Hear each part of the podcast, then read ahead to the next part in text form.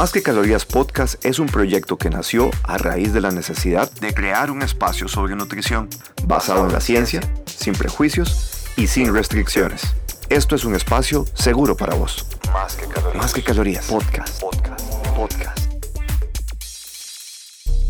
Hola, hola y bienvenidos a este nuevo episodio, el cual titulamos Marketing engañoso en los anaqueles del súper.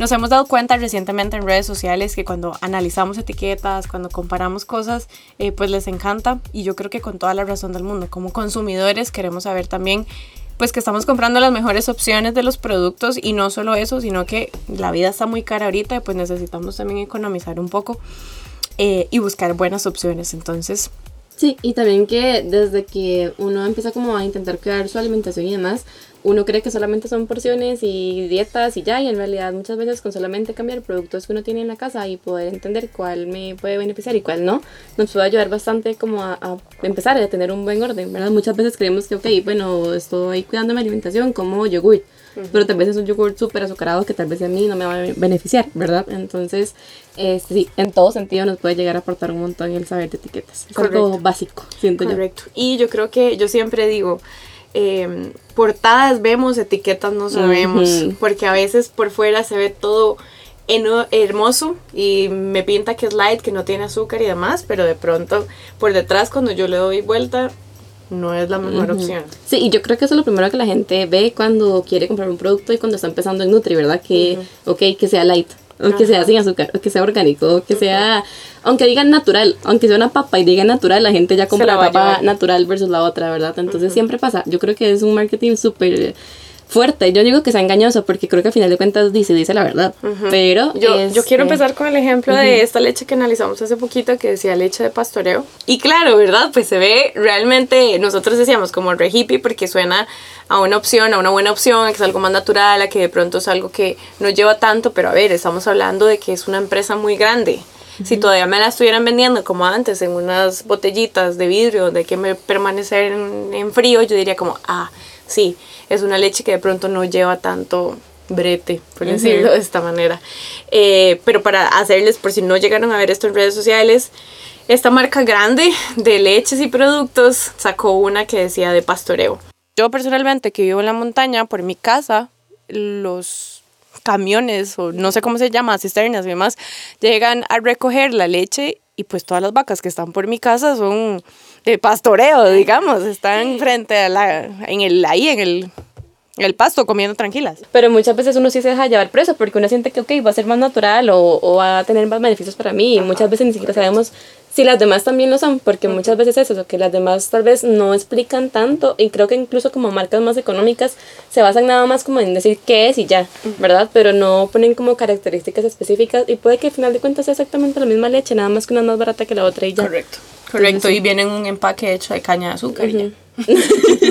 Exacto. Entonces, eh, bueno, esas son como las cosas engañosas que vamos viendo y como nosotras llegamos a tener un taller antes que se llamaba Nutriéndonos en el súper, porque Ajá. creemos que absolutamente todo empieza ahí. Hay toda una psicología detrás de los supermercados, el simple hecho de que a la vista, bueno, para las personas que tienen una estatura promedio, no como una, pero a la vista lo que queda a los ojos son lo que quieren que más usted compre, lo que usted tiene más al frente, o el hecho del carrito, por ejemplo. Si usted lleva un carrito grande, usted va a poder ir agregando más cosas. Si por X, entonces usted le venden que lleven, o sea, los carros grandes están ahí. No sé si les ha pasado que llegan al súper y no saben dónde están los carritos pequeños, porque están más escondidos. Ellos necesitan que usted lleve un espacio más grande para poder ir metiendo y metiendo. Y yo estoy 100% segura que a todos les ha pasado que llegan por una cosa al súper y salen con 10 mil. Yo soy esa. O sea, yo aún no he logrado que eso no me suceda. Yo, la verdad, yo soy fan como más bien del súper cuando uno va y compra y retira nada más. Porque sí, antes era muy así. O sea, Ajá. muy de comprar demasiado. Y cosas que tal vez ni siquiera ocupaba o que ni siquiera iba a usar. Entonces sí, yo no, no, creo que no siempre caigo en esas, pero porque compro mucho como Porque para ya lo haces ajá. listo. Ajá. Que yo creo que eso es algo importante que luego podemos hablar de cómo organizarnos para, para realmente no gastar de más.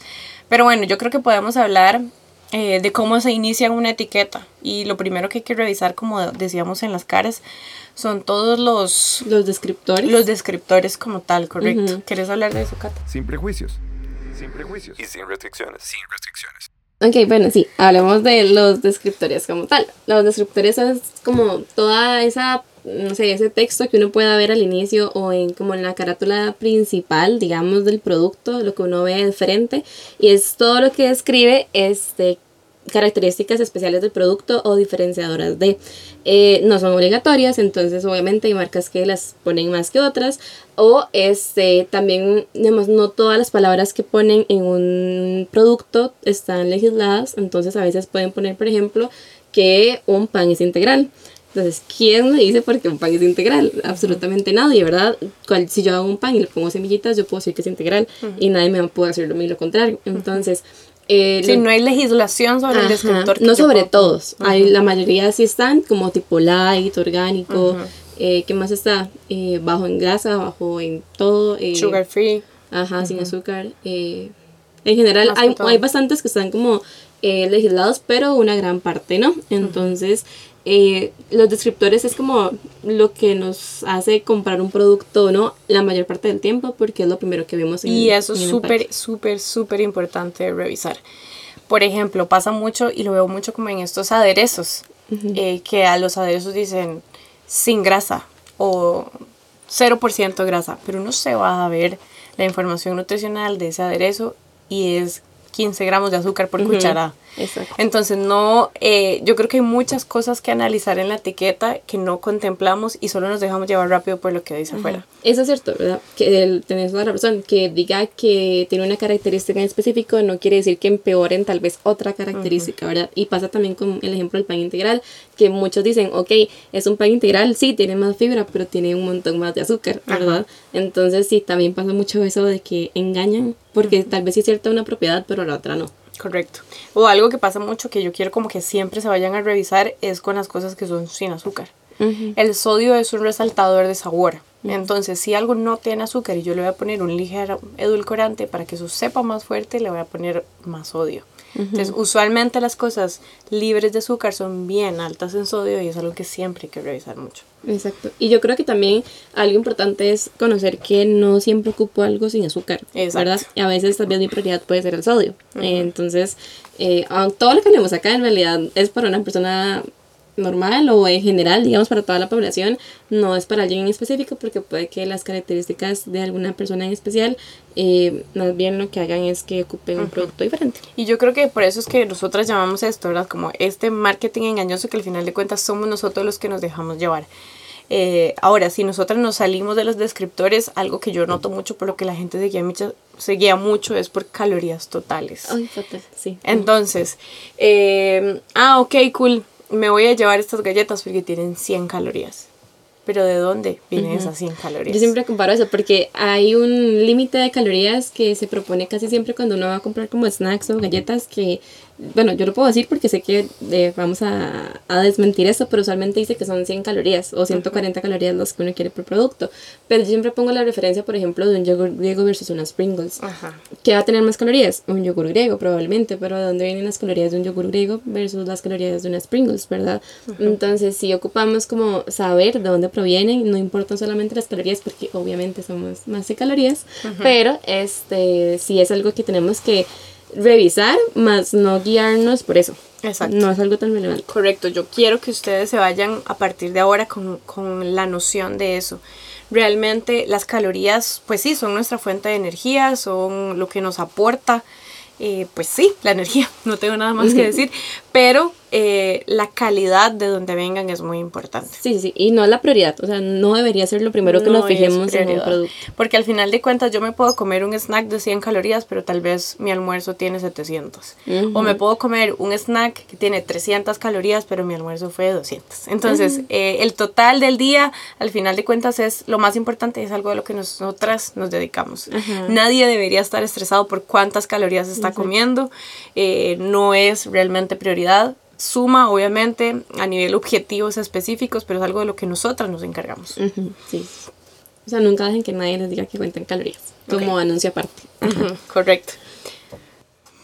Yo creo que otra de las cosas muy importantes que tenemos que hablar acá es cómo hay marcas que ya se venden o están conocidas como saludables y categorizadas como saludables y de pronto no lo son. Entonces, si la marca Pedrita es una marca que ya se ha vendido como bienestar y natural y, y no sé, demás, hay muchas personas que no importa, no revisan nada. Si es marca Pedrita, lo compran. Es totalmente cierto. Y que eh, y yo creo que es un trabajo que se hace como con muchos años, realmente, porque, o sea, y los nutricionistas usualmente también apoyan ese tipo de marcas, por A por B razón, este, y hacen que el consumidor lo elija como sin pensar, ¿verdad? Solamente porque sí y ya. Porque nos venden eso, o sea, yo creo que se nos, se nos olvida que por nuestra cabeza pasa publicidad, pasan un montón de cosas, comentarios y demás eh, y sin querer caemos. Sí, y yo, yo siempre hablo mucho como del jamón que trae como unas florcitas, ¿vos lo has visto? Como unas, unas este, hojitas trae y se ve como súper orgánico, súper natural y todo.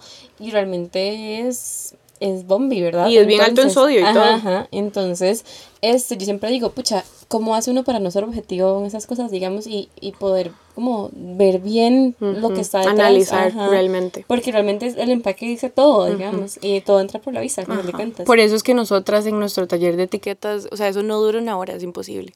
Tenemos que sacar el tiempo como para explicar punto a punto y que ustedes solitos se independicen y puedan sacar todo lo que quieran y entender por mil cada producto sin importar eh, lo que sea. Sí, y aunque vengan mil productos más, porque tal vez, no sé, si ustedes vienen, no sé, mañana al Nutri y yo les digo, mira, sí, te recomiendo esas galletas, puede que el otro año salgan cinco galletas nuevas y, di, ¿quién me va a decir a mí si están bien o no? Exacto. Buscamos que no dependan de nosotras. Ajá, exacto, es eso, es independencia y yo creo que el conocimiento es lo único como que uno no pierde con los años, entonces si uno ya realmente aprende a leer y a entender qué es lo que uno está consumiendo, le permite que uno tenga demasiada libertad y que uno dependa como de un Nutri o de que yo haga un review de tal cosa, a mí me hace muy feliz cuando un paciente me manda la etiqueta de algo, es como, hey, ¿viste qué bueno este producto? Y lo analizó bien, y yo, hey, no lo conocía, qué bueno. Entonces también es muy bonito ver cómo se independizan en esto y cómo logran ser muy objetivos realmente, ya no dejan que nadie ni nada los pueda engañar. Sí, eso es lo mejor. Este, bueno, y como parte importante de, de este podcast, yo creo que un mensaje eh, importante es que no, no siempre ocupamos aprender a leer etiquetas. A veces por salud mental uno no ocupa Ajá. aprender a eso, ¿verdad? Que eso es No es para todos tener tanta información. Ajá, uno no siempre sabe manejar e- eso que, que lee, digamos, entonces siempre como que asesórense bien, ¿verdad? Uno en YouTube o en cualquier lugar puede encontrar ese, esa información, pero la forma en la que uno lo toma, yo creo que solamente un Nutri le puede como orientar un poco más, porque la persona que graba el video en YouTube no le está diciendo, mira, sí, para vos, para tus necesidades ocupas esto, esto y esto, usualmente son como un poco más restrictivos y nos, nos limitan, entonces ojalá que sí aprendan como con alguien eh, que los conozca y que sepan, ajá, ¿Y qué me funciona a vos? O sea, yo no, le, yo no le voy a enseñar a leer una etiqueta igual a un hipertenso que a alguien que no tiene problema Ajá. alguno. Sí, las prioridades siempre cambian entre todos. O por ejemplo hablamos de alergias. No le voy a enseñar a leer una etiqueta igual a alguien que tiene alergia al gluten o que es celíaca versus a alguien que no. Entonces sí, es algo completamente individualizado y creo que otra cosa de la que no nos tenemos que dejar llevar es por alimentos funcionales. Porque ahora que decías esto del jamón, creo que esa misma marca, no sé si es la misma, sacó como jamón con chía. Y yo, ¿En serio? ajá, o jamón, y yo decía, ¿Para qué? O sea, pues sí, y segundo, ni siquiera me suena atractivo, o sea, me da, no sé, sea, me- entonces, y así pasa con todo. Eh, ahora le adicionamos avena, le agregamos cúrcuma, y de pronto no me genera ni fu ni fa. O, de- no sé, hablemos de la cúrcuma, por ejemplo, para que funcione tienen que haber dos gramos de cúrcuma, y para que eso tenga dos gramos de cúrcuma va a saber bien feo. Entonces, son cosas de las que jamás nos podemos dejar llevar porque es lo que veo mucho ahorita, como meter alimentos funcionales para hacerlo atractivo. Y bueno, también como última conclusión, creo que importante es que no siempre tenemos que elegir cosas con etiquetas. Usualmente lo que no trae etiqueta es mucho más natural, ¿verdad? Correcto. Este, no, no ocupamos saber el- el- la información nutricional de todo. Sí, no necesitamos saber la información nutricional de todo. Yo creo que está bien estar muy pendiente y consciente de lo que estamos comiendo. Pero yo siempre digo, al final de cuentas, si su alimentación se basa en lo que usted encuentra en la feria, mejor.